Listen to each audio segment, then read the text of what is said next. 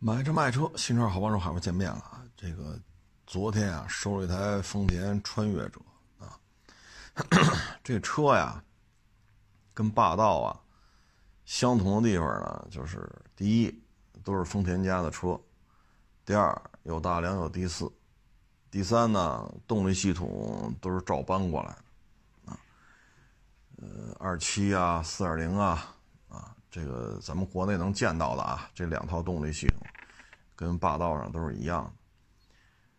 嗯，其他的就关系不太大啊，因为这个呢，相当于是主攻东南亚市场啊。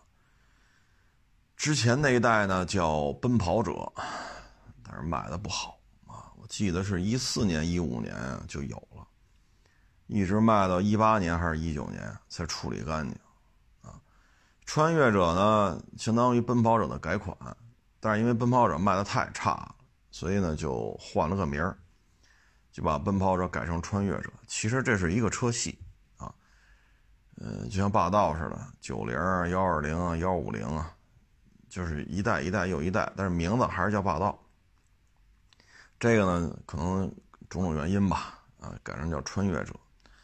这台车呢，它跟霸道不一样的地方在于什么呢？咱不说外观内饰了，这这看着就能看出来啊，确实不一样。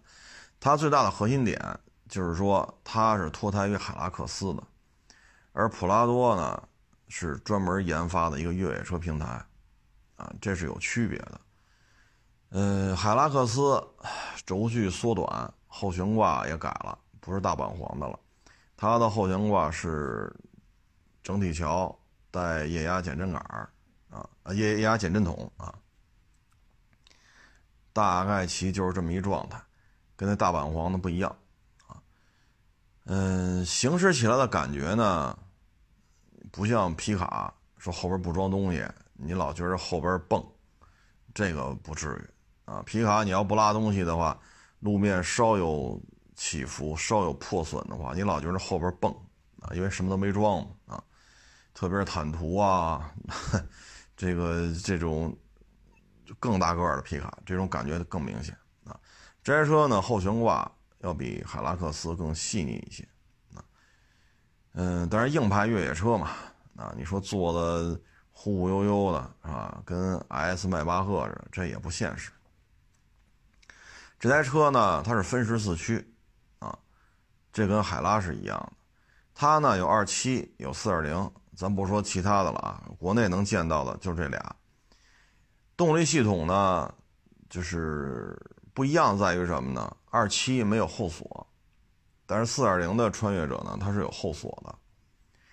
车呢，国内能见到了都是三排七座，啊，然后第三排呢是侧挂，啊，侧挂式的。所以你第二排靠背向后放倒的话呢，第三排是碍事儿的。嗯，它的第二排是向前翻折的，啊，就方便你出入第三排。啊，它是设计结构是这样，它跟霸道还是有些，就是内装啊，从设计上是有一些不一样的地方。这个车呢，轴距要比普拉多短，啊，短了几个厘米。嗯，车呢，稍微轻一点啊，所以开起来呢，四二零二七。啊，因为车要比普拉多稍微轻一点，所以开起来呢，大家就会自行去体会了。啊，大概是这么一情况。嗯，因为它是皮卡改过来的嘛，所以这车呢，售价也没那么高。啊，售价没那么高。现在呢，这些车没有国六的，啊，所以现在这种车型呢，霸道也好，陆巡也好，帕杰罗也好，这些车型呢，现在价格都比较高的。啊，但是呢，这个二七呢，要比普拉多二七还是要便宜很多。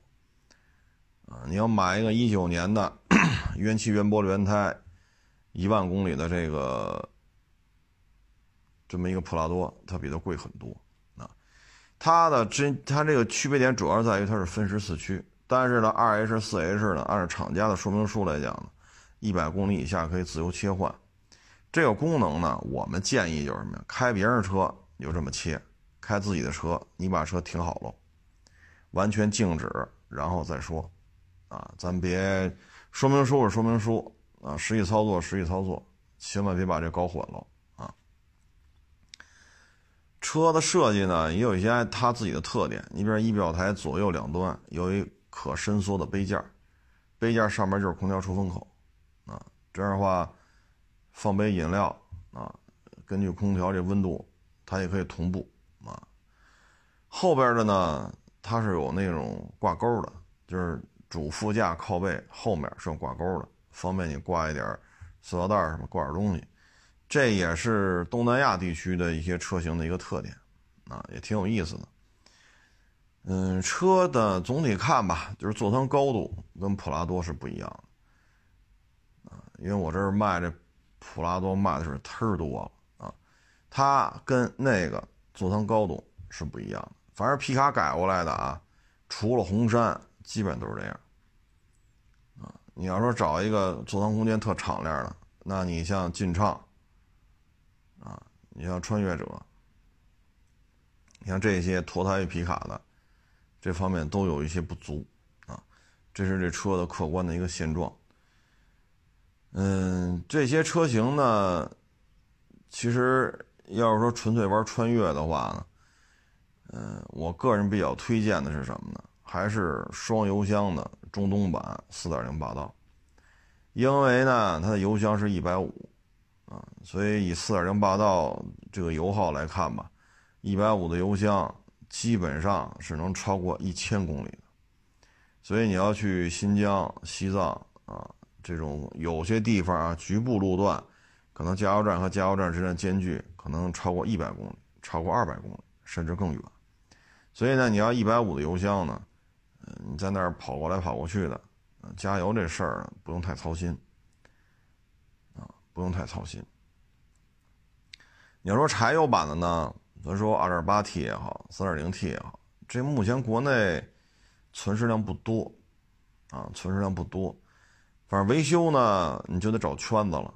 为什么呢？就是，嗯，像 D4D 4500 V8，啊，这是堪称一个神器啊，啊，峰值扭矩之高啊，油耗之低。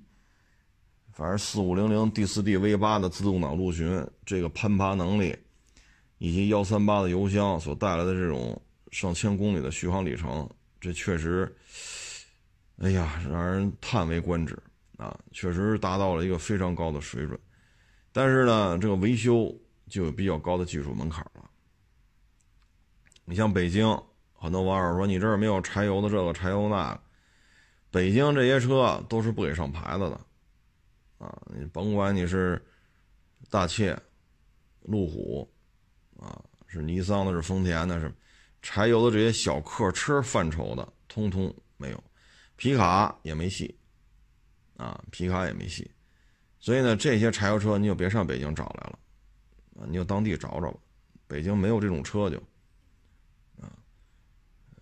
柴油的这个哈弗 H 九有没有啊？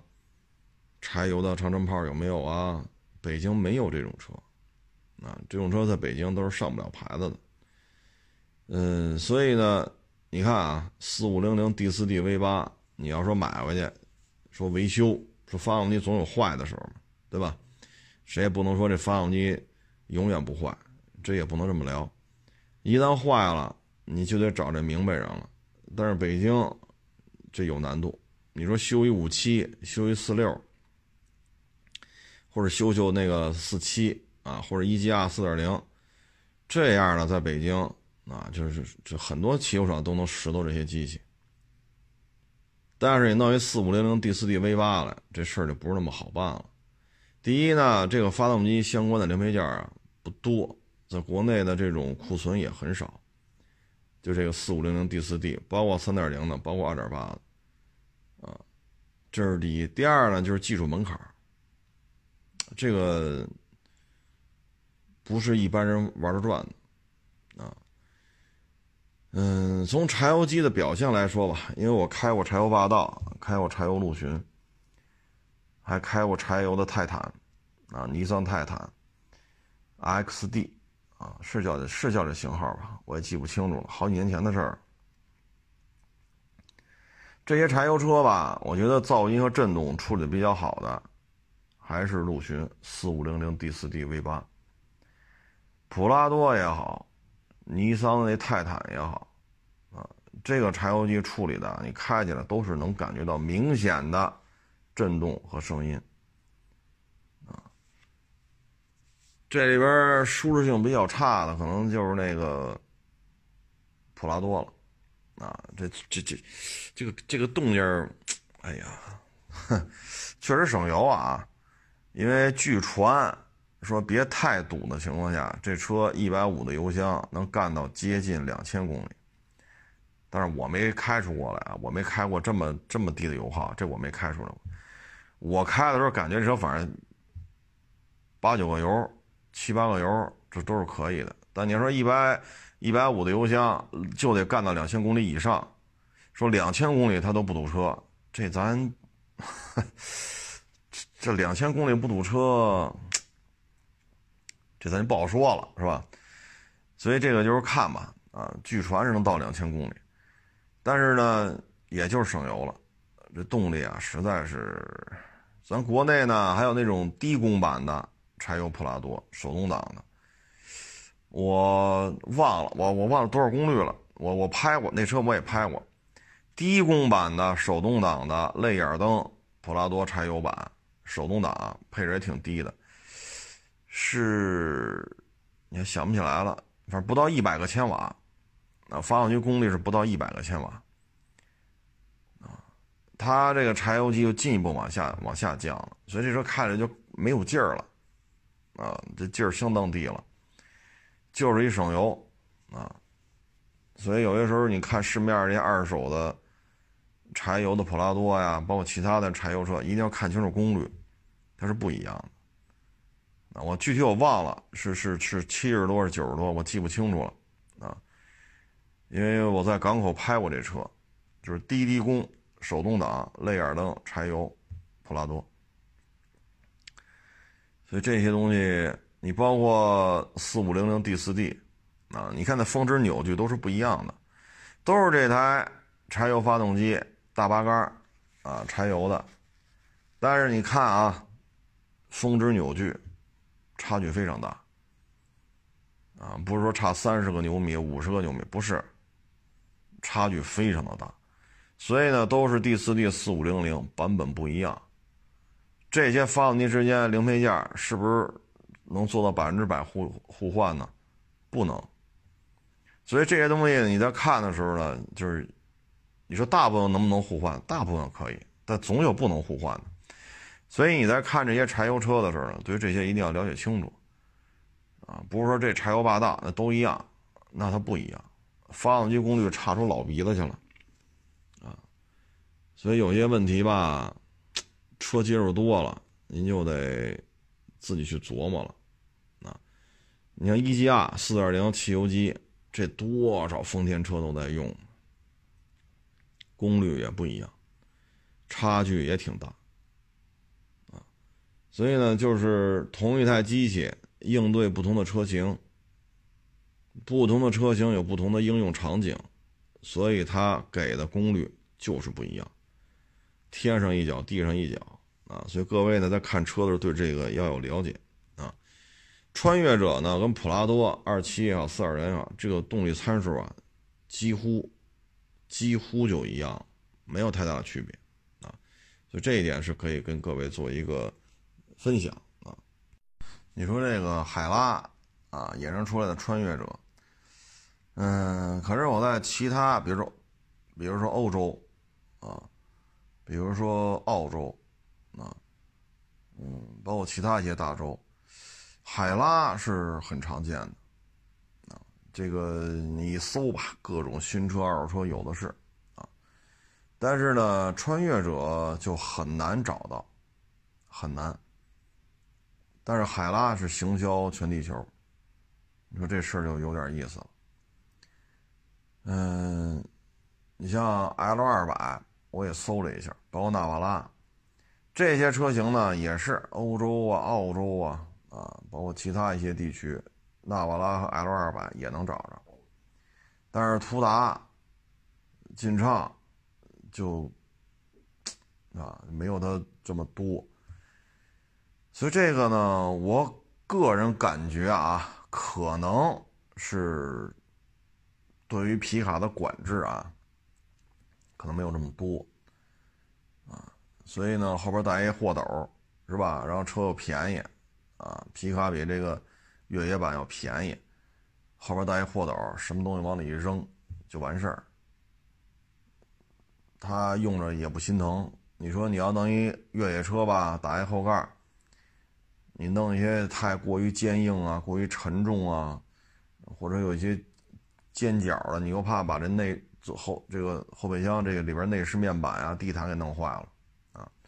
但是皮卡无所谓了，往里一周，是吧？只要东西别别别电弄坏了就行了。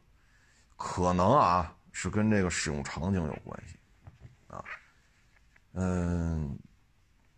只是个人一些感觉吧，就是通过一些数据分析啊、数据检索呀，我个人发现啊，途达、穿越者，还有这个劲畅，呃，在在其他一些大洲吧，可能不是那么多啊，大概这么一情况吧，就跟各位做一个分享啊。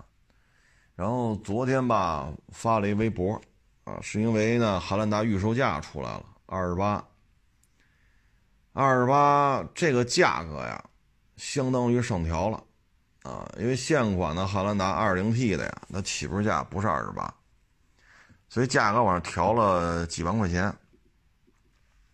这个呢，我觉得就是什么呢？高级搭配，这就意味着现款二零 T 的汉兰达，它的价格会往下整体下调，因为现在一直啊在传。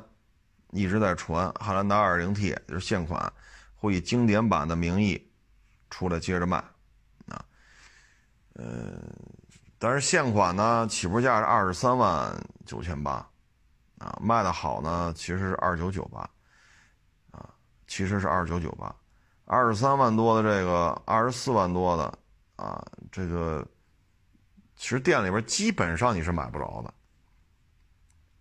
你包括这个。没天窗的啊，两驱的啊，呃，包括什么两驱豪华七座啊，两驱精英七座啊，两驱精英五座，还有那个叫什么来着？两驱尊贵七座，四驱精英七座啊，这些都很难买到，不能说没有，很难。这些车呢，就是说，如果它二十八预售价起。那如果说这个传闻是真的，现款汉兰达以经典版发售，那价格就往下调，二九九八的四驱七座豪华是不是就得调到二十八呀？对吧？你调到二十八，你不能维持不变吧？所以这个对于现在买，就这就今年吧，啊，说还要去加价，去提汉兰达的，这是一个变数，咱不好说，咱不好说。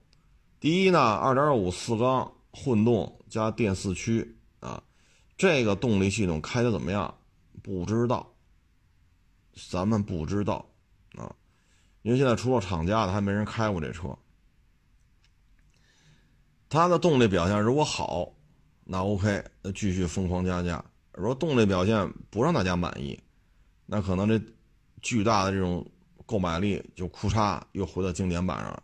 那经典版就继续继续加价，啊，反正这套动力系统吧，现在你看一个自吸啊，它通过也是调节，比如说电机啊，调节这个发动机啊，让他们这个组合功率数值出现比较大的这种变化。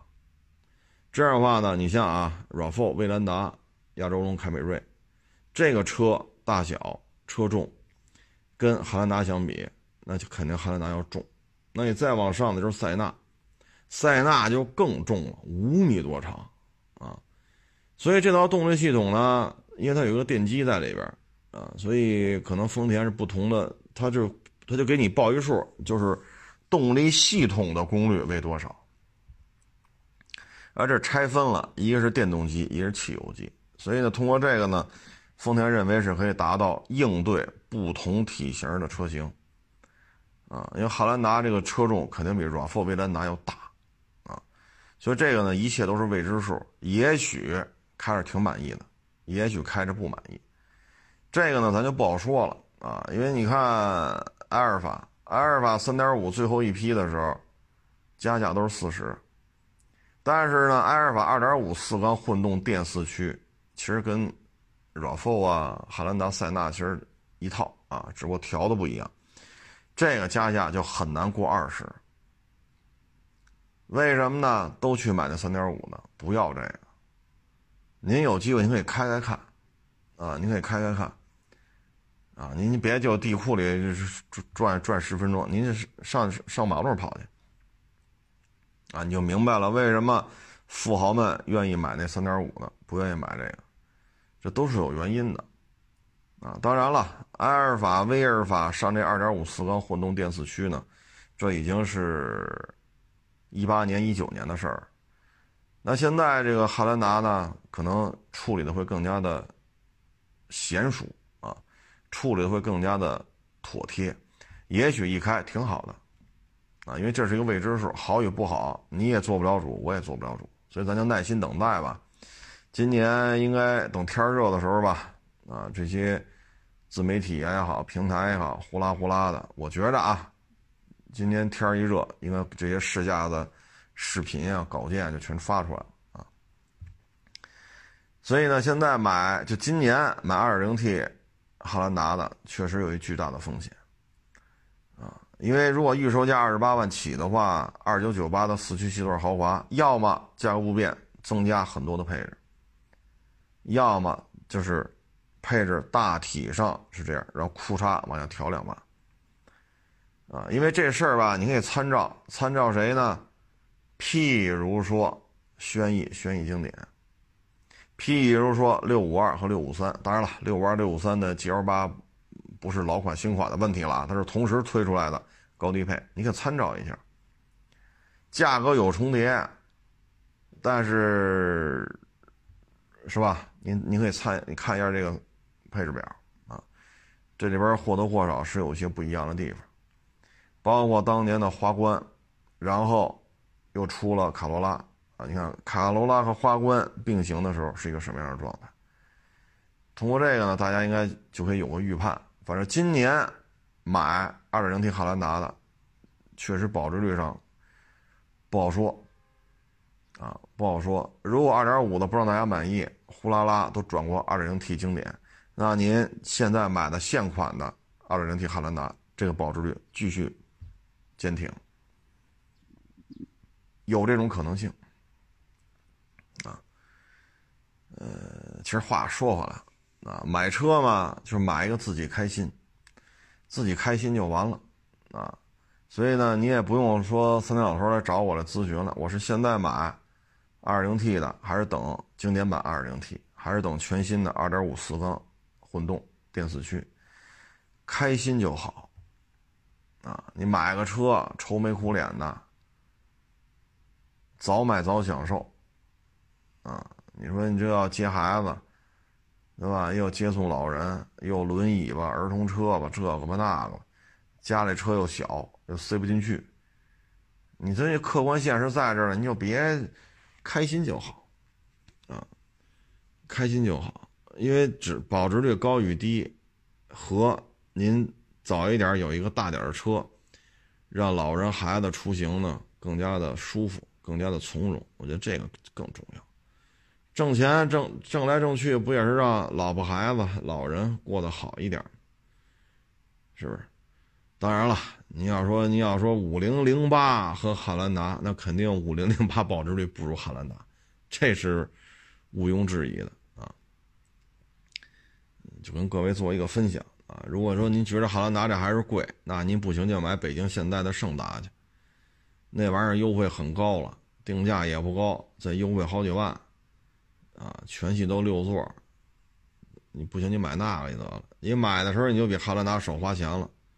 你像二九九八四驱有点豪华，你现在办完了啊，加上一万块钱装饰，这些都算上的话，您这台车也得三十四往上了，你得三十四五了。二九九八的啊，包完牌，现在大致是一万块钱装饰。你要不交这一万块钱装饰不做，两仨月提车。你要做一万块钱装饰，你六月。六月不能说不保证你今天就能提走，但最起码六月初，今今天不是六月二号吗？六月初肯定能让你把车上完牌啊。所以你大致二九九八全办下来，三十四往上得奔着三十五了啊。那你胜达它卖不到这价啊，它它起步才多少钱呢？起步又比汉兰达低了好几万，然后它又优惠好几万。所以你买的时候，你就比汉兰达便宜这么多。你将来卖的时候，你也比汉兰达便宜。所以其实差不多，啊，差不多，区别不是太大啊。当然了，这里边这这道理怎么理解就看您了啊。还是愿意天天这这等，那你就等啊。不行就十一再说，十一的时候您再再做定夺啊。那会儿不就齐了吗？那会儿。这汉兰达四缸混动的到底怎么回事？十一的时候开去呗，店里有试驾车了就。那会儿经典版汉兰达到底是价格不变增配置，还是价格几乎不变往下调两万？到底是哪一种？那不就知道了，是不是？反正我觉得就是开心就好，啊，开心就好。毕竟挣了钱不也是给老人呀、老婆孩子花吗？是不是？还来了一个，哎呦，这车不能说品牌。哎呀，这车我们要用工业垃圾来形容吧，也一点不为过啊。车是真新啊，就跑了一年多，原漆原玻璃原胎，没改装，没霍霍，锃光瓦亮。新车什么样，这车就什么样。但这车什么牌子的，我还真不能说。反正就是离我真是非常非常的近啊！哎，到什么程度了呢？水箱的设计极其的不合理，然后呢，底下分动箱的设计也是颠覆了我的认知啊。嗯，再一个呢，就是这台车啊，车身的，比如车门这个安装的方式。咱要求真的不高，就您在生产线的时候，您这车门不都有合页吗？不得坐在这门框上吗？咱要求真的不高，您这螺丝能用一个规格的吗？这车门确实没拆过呀，但你这螺丝为什么都不一样啊？左边车门和右边车门螺丝也不一样，我勒个去！我说这是不是攒着攒着车，突然发现螺丝不够了？随便找一个，反正能拧上就完了呀。我说这么弄，这车门都拆不下来呀。啊，真是。顶棚的设计也是，啊，这个，唉，就是说，咱就是要求真的不高啊，不漏水就行。各位，你觉得我这要求是不是真的不高啊？咱这车别漏水就行。你说你还人家买为啥还得修啊？解决这漏水的问题，包括你这仪表台，整个仪表台这塑料覆盖件对吧？这仪表台塑料覆盖件你能不能弄得严丝合缝一点啊？你别这盖板一一摁，哭哧哭哧的，你不知道以为这车大拆大卸过呢。然后这空调出风口它不是圆的吗？我们要求真的不高，你做成一个圆的就行。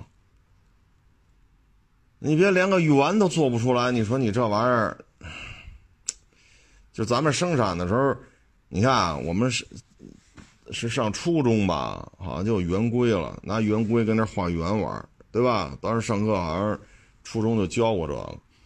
现在这圆规它也有，也能买着。你那空调出风口你给做圆了就行。我们要求真的不高。所以这台车呀，我们觉得我是给不上价了。您这车设计啊，我说这没没没，真真值不了什么钱了。开着是真爱惜，原漆原玻璃原胎呀，啊，没改装没霍霍呀。我说，但是你这原厂设计这都不行啊。你这发动机原来是横置的，你现在愣给改成纵置了。你这一套东西，包括底下接这分动箱，我们就这么看啊。我说这不是您用的问题，设计层面就出现了很多值得商榷的地方。我就冲这车这状态啊，咱要从二手车的角度来讲，这是一精品；但是从汽车设计、汽车的一些原理啊，什么这那，从这个角度来看，这车就是一工业垃圾。当时花了十好几万，哎，我说这东西，哼，哎，没法说了，我们就。你包括你这个雨刷电机，你这个雨刷电机，哎呀，哎，就没法弄了这车，啊，看的这车真是我，他就应该裁员，啊，这个企业都没有存在的必要，真的是没有存在的必要，浪费资源呢，真是浪费资源呀。一个雨刷电机，然后这个走线就能干成这样，我还真是没谁了。啊，看完之后，我说您这车呀，我说您这要是个，呃，其他品牌的啊，你比如说像郑州日产的啊，或者长城的啊，或者说像其他的吧，啊。呃，我说这绝不可能，就是这车这么不值钱。但就这个品牌出的这个车，它就是不值钱，不是一般的次啊！啊，就这么大点儿，这车这么小，啊，耗油量。我说你看我，我这儿现在啊，长城炮卖了，这不是刚来一长城炮吗？卖了已经。这还是个越野限量版，幺九九八那一款。我说您这耗油量。比我那长城炮还高啊！所以你说你这个传动系统啊，包括散热，包括你的驾驶舱啊，不论是金属的紧固位啊，还是你分动箱这本身的设计，这都是有问题的。你爱你开是很爱惜，但就是在车而言是真的，真的是浪费资源。啊你这么点一车，咱要纯粹拿尺子量，你这台车要比我楼上那长城炮短了太多了。你一聊，你看这耗油量，我这不好再说长城炮费油了吧？你这玩意儿，您这您这车才才多大个儿？你这车子你才坐几个人啊？所以我就不说具体品牌了啊，咱别惹出点什么事儿来。但是就这车而言。那就是一个字儿，工业垃圾，啊，你收过来就只能便宜收，啊，你说谁接呀？谁来接这车来？对，前两天是六一儿童节啊，我觉得少说一话题，那咱不说这车了，说这儿童安全的问题吧。六一儿童节嘛，这个小朋友的节日啊，呃，但是过马路的时候，包括在车上。啊，这还是各位做父母的还是得多上心。你像有个案例吧，一小孩也就四五岁，他确实走人行横道了，但是他猛地就跑过去了。跑过去之后呢，对面来的车就就一脚急刹车，因为他歘就跑过来了，就一上一下两条车道，中间是实线。然后呢，这有刹车，刹车呢刹不住，他还跑，这时司机向右。向右打轮，这车呀都上了马路牙子了，这小孩才发现，他的他这个跑的发现他小孩的右边来一车，这才发现，然后一下就就停住了，停住之后呢没撞着，这时候这车呢已经冲到马路牙子上去了，这不挺好吗？没伤着人，对吧？车坏了修就完了，别把小孩给撞过撞出个好歹了。结果后边这事儿就有意思了，小孩一看这一车。小孩害怕了，没碰上他，确实没碰上他，扭头往回跑。这个时候就被车撞出去十几米远，撞出去十几米远。为什么这么说呢？因为这车这时候从这个方向过来一台车，过了人行横道十几米才停下来，小孩被撞到天上去了。车都冲出十几米去，小孩被撞上天上去了。你说小孩还能活吗？就这种四五岁的小孩啊，不过再大一点，七八岁，他对于周遭事物的认知啊，他是有局限性的，他一看这么大一块空地，他就得跑，他不管这块空地是马路啊，是公园啊，他不考虑这，这是停车场啊，这还是游乐场，他没这概念，这是块空地，我就得跑，啊，他小孩嘛，啊，那就他就这样啊。所以，像这个案例就是什么呢？第一，这么点小孩四五岁啊，看那那高度啊，四五岁，他一定要有大人带着，过马路一定要抓着小孩的手，抓住了啊！你不能由着他性子歘跑去，歘跑回来，这谁谁能防备啊？这路这么窄，就一上一下两条车道，然后两边自行车道还都停满了汽车，就这么窄啊。所以这条路大致也就四米多宽，一上一下两条车道，也就是四米多宽，五米不到。你一下跑过来，那可不是停不住吗？还不错。第一次他第一次跑的时候，人家车躲过去了，但是那车已经上马路牙子了。但是他扭头往回一跑，坏了，小孩一下撞死了。就这些呢，就是一定得注意，啊，就尤其家里有小孩的，千叮咛万嘱咐。包括在停车场里边玩，啊，你这跑来跑去，他蹭一下就跑，蹭一下停了，看不见。你就是说有倒车雷达，有三六零环影，你你这么快速度跑，它也得有个反应的时间呢，对吧？所以各位带孩子出去的时候一定要注意，啊，一定要注意。呃，这些要是控制不好的话，这都是人间悲剧。啊嗯，还有一个就是夏天了，这不是都有这个蚊子了吗？对吧？你像那个驱蚊剂啊，或者驱蚊水、除蚊除蚊剂，它不是滋滋滋往外滋吗？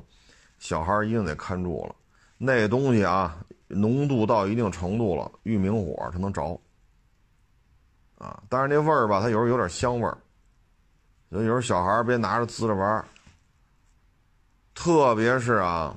有些家庭屋里边点着蚊香，蚊香可是明火，虽然说没有呼呼呼的大火苗子，那那没有，但那蚊香那头那小红点儿，那就是明火。啊，你拿这些驱蚊水啊、驱蚊剂啊，滋滋滋滋，一旦跟这个发生接触了，很有可能就出大事这倒不是撞死了，这很有可能是烧死了。所以这些问题吧，就是做家长的一定得跟孩子说清楚。因为现在天热了嘛，啊，这个蚊虫啊什么的就越来越多了，所以一定得注意，啊，一个是蚊香，一个是驱蚊驱蚊水、驱蚊剂什么之类的，包括其他的像摩丝，啊，等等等等这些东西，如果到一定程度了，遇到明火它会着的，啊，所以就跟孩子得说清楚，你不说清楚的话，有些事情确实是比较麻烦。所以这就跟各位做一个分享吧，仅供参考。因为夏天了，各种突发情况确实比较多，啊，确实比较多。嗯，这个昨儿吧还是前儿啊，也也是网友跟我发这个案例啊，就说是安徽好像是啊，一个老人去邻居家院子里边找邻居啊，是是办点事儿。结果呢，邻居家的狗一下冲上来了，把这老人给咬死了，活活给咬死了，啊！咬死了之后呢，老人这边肯定就不干了呀，然后就就找这个养狗这家，养狗这家你是怎么答复的吗？说你找那狗去，狗呢？狗自杀了，这狗想不开，觉得对不住你们家老人，那狗自杀了，上吊了，那不搁那吊着吗？你去找那狗去吧。你看见没？后来呢？记者给他家打电话，他也这么说了啊。这狗想不开，自杀了。你找那狗去吧。这个答复啊，我觉得只能是激化矛盾。那对方肯定上法院去起诉的。你这套嗑跟法院去唠去没用，法院不会因为说你们家狗自杀了这事儿就算了，不可能的。该怎么判还是怎么判。啊，而且你要是态度这个那个，那对你就会更不利。所以这就是现在你说，很多时候都是这样。我们家狗不咬人啊，你不跑，我们家狗不就不追你了吗？包括之前咱们说过上海那个那狗小泰迪不拴着，在公园里看见小孩就追，小孩一看狗跑害怕，这狗一看你跑，那就更追。小孩一看你这狗追他就更害怕，几岁的小孩，最后大人过去了，把这个小孩抱起来了，这小孩给吓的呀，好哇哇的哭，啊，随后看见狗就就哆嗦，看见生人都害怕呀。最后狗没咬着吧？你们家小孩也没摔着吧？不就完了吗？你哪那么多事儿啊？你们家孩子你跟条狗较什么劲呢？你们家孩子不跑，什么狗能追你吗？也这套嗑。上海这小朋友这家长就不干了。上法院，精神赔偿，法院判了养泰迪这主赔人家五千，不赔，不赔就强制执行，等于拉入一个什么什么失信啊，什么强制执行名单，得嘞，够你喝一壶的，啊，所以各位这个狗啊，你说狗是人类的好朋友吗？这话没错，我也认同，但是在这种发生了明显的纠纷了。特别是像安徽这个案例，把那老头给咬死了。那在这种情况之下，这狗就不是人类的好朋友。你们家这条狗是你的好朋友，你们家这条狗不是人类的好朋友。人类的好朋友能把老人咬死吗？不能吧。那么大岁数了，是七十七十多了吧？一老人。你们家狗把人咬死了，你这时候你们家这条狗就不是人类的好朋友了，它只是你的好朋友，不是别人的好朋友。好朋友能咬死对方吗？是不是？所以现在这个狗引发的这个纠纷太多，有些人说话吧，怎么说呢？蛮不讲理。那蛮不讲理，那就走法院呗。你像这个狗上去咬了，把人咬死了。咱参照之前南方某省那藏獒，村里唯一的出村的道路，这女的呢骑电动自行车要出村，她看见狗了，她就跟那养狗说：“你把狗拴好了，我要从这儿过。”人家说：“我们家狗不咬人，不用拴，你走你的，我们家狗不绝不咬人。”几次沟通无果，最后这女的就骑电动自行车走吧。藏獒一下扑过来，女的一慌摔这儿了，高位截瘫。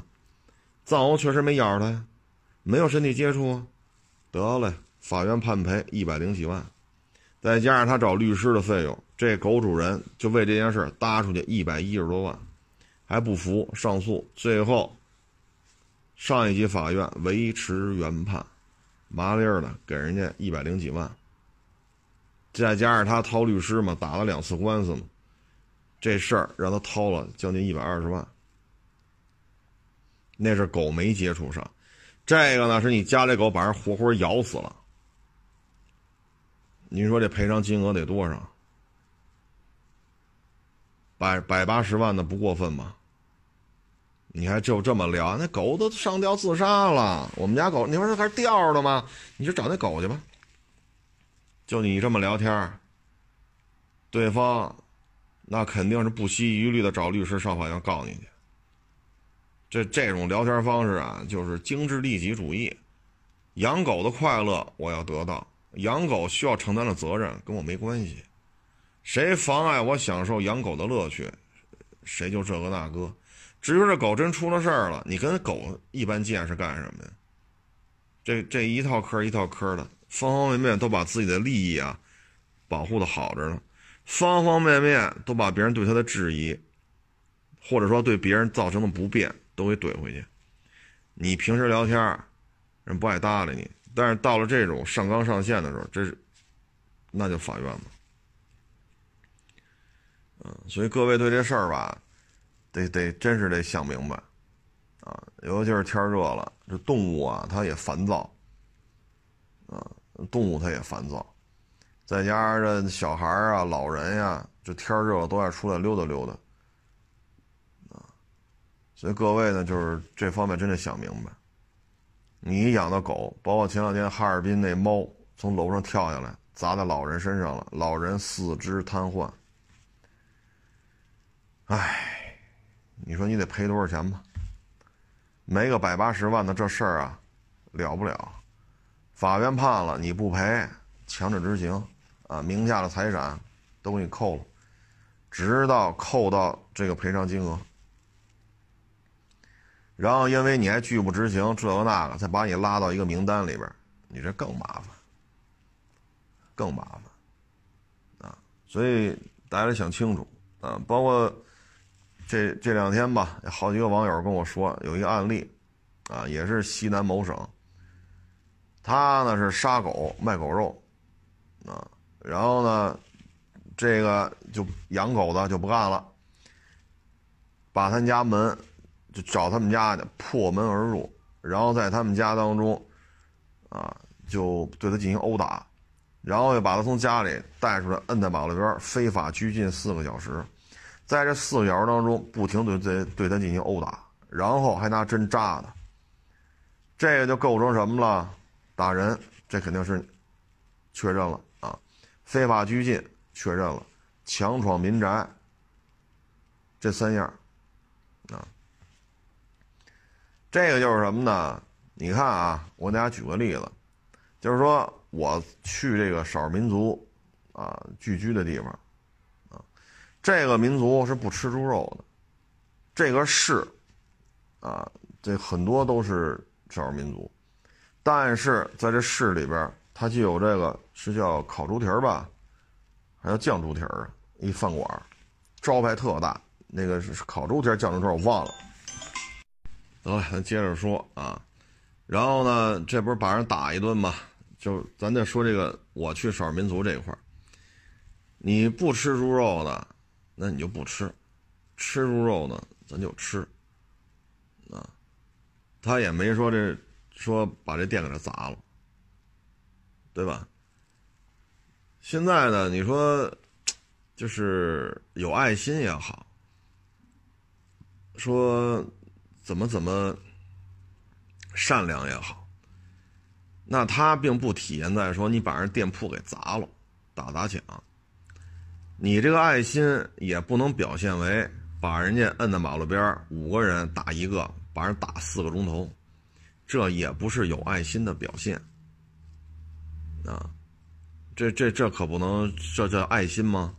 这可不叫爱心，啊，你就是说，咱就这么说啊，他吃了一大熊猫，或者他杀了一东北虎，这板上钉钉，这是犯法的，那警察就抓去了，那抓就带回去呗，该审审，证据链给他弄好了，然后检察院、检察院走法院。该判判呗，那这警察去抓他去，比如说杀了一大熊猫，还给红烧了，或者清蒸了，或者涮火锅了，或者他杀了一东北虎，啊，肉也吃了，皮也卖了，骨头也卖了，他犯法了吗？犯了。那警察抓了他，也不可能说这几个警察把他摁在马路边打他四个钟头啊，不能吧？朗朗乾坤，这咱们国家这这警风警纪管的这么严。哪儿的民警会把这个人摁在马路边打四个钟头啊？疯了吗？这不是有执法权的民警都不会这么干，咱有爱心，咱就是咱就能这么干。咱这爱心体现在哪儿了呀？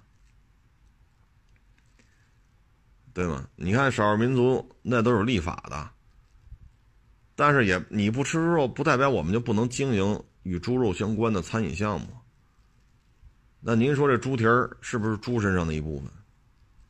你不吃，你不能说把吃的打一顿；吃猪肉的不能说因为你不吃猪肉，把这不吃猪肉的打一顿，对吗？你不吃，你就不吃就完了；人家吃，人家就该吃吃，这彼此之间互不干涉啊，互不干涉。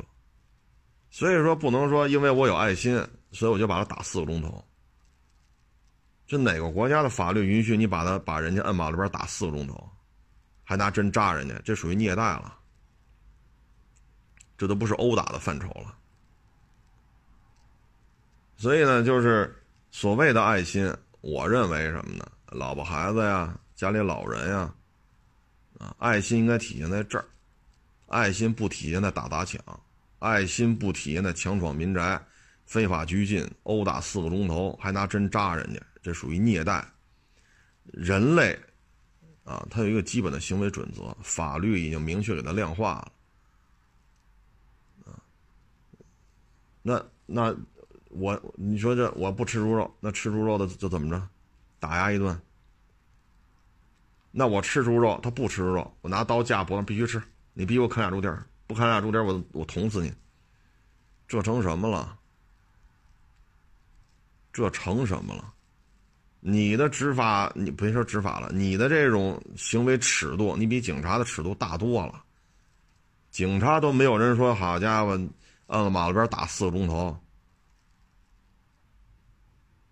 这玩意儿，你你这无法无天了。这个，你的爱心体现在哪儿了？爱心就体现在非法拘禁，爱心就体现在打架上。包括之前咱也说过，这老头老太太，啊，老头没了，就剩老太太了，名下两套房，一儿一女。那咱们理解啊，儿子一套，闺女一套，养老送终就完了，或者说其中一个照顾的比较多，另外一个不管。那两套房子都给这个照顾比较多的就完了，就这么点事儿，对吧？咱们认为这是这很很好理解的事，没有太复杂的事儿。结果呢，两套七八十平米的房子，这每套房子里都弄回来七八十条狗，那你说这房子里怎么待？旁边邻居这日子还怎么过？七八十平、八九十平，你养狗养六七十条、七八十条，这狗不叫唤吗？你别说六七十条狗了，你养个三四条狗，滋儿哇滋儿哇搁这叫唤，那邻居怎么睡觉啊？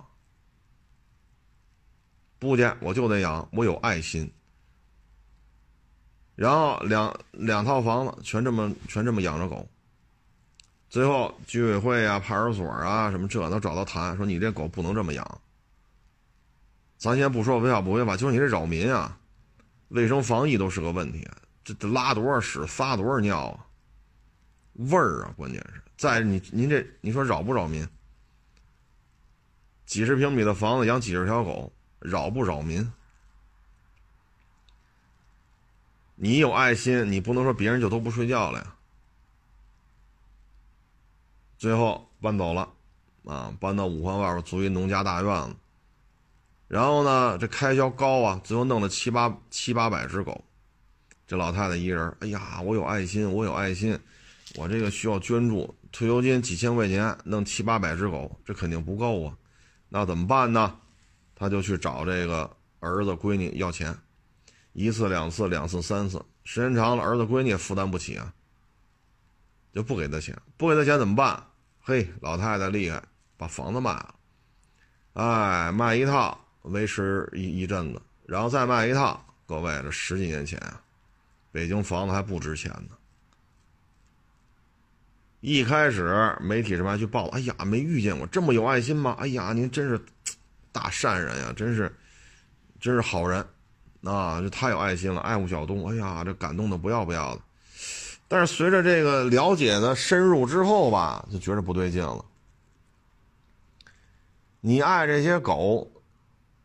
你天天跟儿子闺女要钱，退休金全花光，房子全卖掉，然后去采访那儿子闺女，那真是一采访就哇哇的哭。所以有些时候吧，就是爱心体现在哪儿？爱心体现在首先，孩子、媳妇、老人，你先把这些弄好，然后体现在哪儿？说咱有爱心，咱就把咱本职工作干好。啊你说你这几十平米房子养个六七十条狗七八十条狗，邻居怎么办呀？你这爱心都体现在哪儿了呀？十几年前的事儿，十几年前的事儿，啊，所以有些事情吧，就是真是得琢磨清楚，啊，真是得琢磨清楚。你说的像安徽这个。你这有爱心，狗把人咬死了，你把狗勒死了，然后说狗自杀了，然后就怎么怎么着。你这爱心体现在哪儿了？爱心就体现在我想养狗，我想去拥有一条狗的时候，谁也不能拦着我。当这狗一旦给我利益造成损伤的时候，马上把这狗弄死，然后推得一干二一干二净。这样人叫有爱心吗？该你承担责任的时候，你看啊，原来咱说过一个案例，很多年前了，都是同事关系，一老大哥。啊，养狗这个增加小孩的这个爱心啊，了解小动物啊，狗是人类好朋友啊，天天在我们这说。然后呢，他不是住塔楼吗？每天拉着这狗坐电梯下去，电梯一到，这个狗啊拴着绳呢，倒是，一到电梯门口，这狗就特别兴奋，门一开，擦就窜，它一窜，那你勒着呢，勒着它脖子，那绳在你手里面，狗一下站起来了，哈哈哈哈哈哈哈，就这样，那大舌头就。外边露出来了，一开门，里边一老头人没想到一开电梯门，一得有一人高那大狗，人老人没这防备。电梯门一开，一抬头，这狗离他这么近，张牙舞爪的，嗷的一声躺地也不动。你看我们这老大哥，二话不说打电话叫救护车，赶紧招呼邻居帮忙抬下去，然后。医疗费都我们这老大哥出的，然后又去人家里赔礼道歉，赶紧把狗处理了，这样呢才叫有爱心。人家没逃避责任，该去赔偿医药费、出医药费，然后给赔偿，人都做到位了。最后邻居也原谅他了，他也马上把这狗处理了，这才叫有爱心。你不能说靠狗把人邻居老人咬死了。然后你说狗自杀了，你去找狗找狗说去。这狗不还是你给勒死的吗？所以你说你这爱心体现在哪儿了？啊，就是各位呢，就是对待这些事情吧，真是得想清楚啊，尤其是网上这种突发事件，还是得慎重，少参与啊。很多事情不是那么靠谱啊。什么叫爱心呢？爱心就体现在你们五个人把人摁马路边打四个钟头，这就叫爱心吗？爱心和这种殴打、拘禁、虐待，这之间怎么就画上等号了呢？你看人少数民族地区，人家吃猪肉的和不吃猪肉的不是和平共处吗？所以有些事情真是，现在这社会啊，哎呀，反正也是国家经济水平发展到一定程度了。啊，这人呐，他有各种的这种经历啊，就干这干那。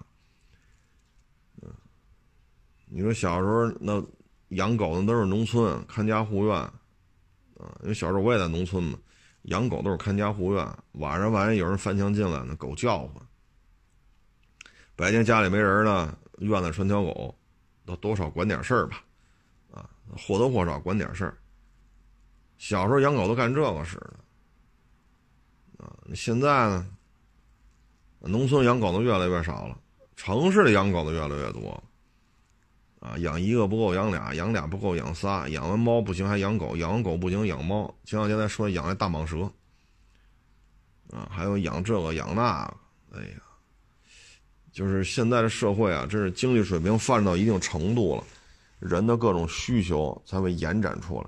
啊，你包括小时候骑自行车，那不就是上下班吗？啊，有的少则几公里，多则一二十公里，甚至三四十公里。因为什么？地铁很少。啊，我小时候除了北京，其他城市都没有地铁，公交车也不像现在似的那么密，公交网线那么密，那怎么办呀？那也没有私家车，也买不起，就骑自行车。现在你看看，竞速自行车、山地自行车，啊，然后还有这周末，哎呀，可算能锻炼锻炼了。好家伙，平时不骑。周末把那个成千上万，甚至好几万、十万八万的自行车搬出来走，骑自行车，啊，二环、三环、四环、五环，一直骑到山里边，再回到市中心的家。这就是社会经济啊，发展到一定程度，很多这需求那需求，这才蹦出来。啊，要搁过去没这个，要搁过去没这个啊，所以物质水平、精神文明都达到一定程度了，才有各种需求、各种权利、各种诉求，啊，各种法规，啊，但是呢，这里边呢，不代表就是因为我打着我有爱心的旗号，我就可以把人店砸了。我有爱心，我就可以把人摁马路边打四个龙头，啊，非法集训、殴打、虐待、强闯民宅，有些事情啊就不对味儿了，啊，这是这事儿就不对了啊。包括这养狗把人咬死的这个，啊，各位就是真是得想清楚，到了这种情况，狗就不这条狗就不是人类的好朋友了，这条狗只是这狗主人的好朋友。所以这些东西一定得想清楚，什么叫有爱心？非得弄七八百条狗跟家养着才叫有爱心吗？不是，热爱本职工作，干好本职工作，照顾好家里的老的、小的，这都叫有爱心。这都叫有爱心。去年什么叫爱国呀？居家隔离，这就叫爱国。今年什么叫爱国呀？赶紧打疫苗去。这也是爱国，啊，它前面有个字儿爱。这也是爱心的一种体现，包括现在这两年国家要求出门戴口罩，那咱出门戴口罩了，咱也是有爱心，既防止别人传染给咱们，咱也防止自己传染给别人，这也是有爱心。您说呢？我坐地铁我就不戴口罩，坐公交车我就不戴口罩，我又得吐痰，又得擤鼻涕，又得大声喧哗，又又得咳嗽，这叫有爱心吗？是不是？所以呢，就是仅供参考吧。啊，嗯，最后呢，再说这个特斯拉开食堂这事儿啊，有外卖啊，啊，还有什么堂食啊，啊，这个呢，我觉得主要原因就是什么呢？就是你要是换电，那速度会很快；你要是充电，这速度就快不了，怎么着也得半个小时、一个小时。所以呢，你在这个充电的过程当中，那既然买特斯拉的嘛。不都有俩钱儿吗？干脆充电的时候呢，你也别是吧，闲着也是闲着。我弄一餐饮，该吃吃，该喝喝，这样的话呢，餐饮的钱我也挣了，人文关怀这面子我也挣了。然后呢，客户呢，哎，他也感觉挺有面儿你看见没有？这小咖啡喝着，这小点心吃着，啊。电充电的电钱，这个可以好说，饭钱比电钱高你说咱还真指着说特斯拉这充电站边上盖这个食堂，好家伙，这什么什么摊煎饼、烧饼夹肉，咱不能说没有吧？但是你以特斯拉这调性，他能卖一堆摊煎饼吗？是不是？所以这也是一个收入，也是一个客户粘性，也是一个品牌形象。所以人家这步棋啊下的确实挺好，这一点来讲也值得其他的这种品牌，尤其是新能源汽车，也值得去学习。啊，确实想的比较长远，啊，考虑的比较周全。啊，行了，这个不多聊了，谢谢大家支持，谢谢捧场，欢迎关注我新浪微博“海阔试车手”微信账号“海阔试车”。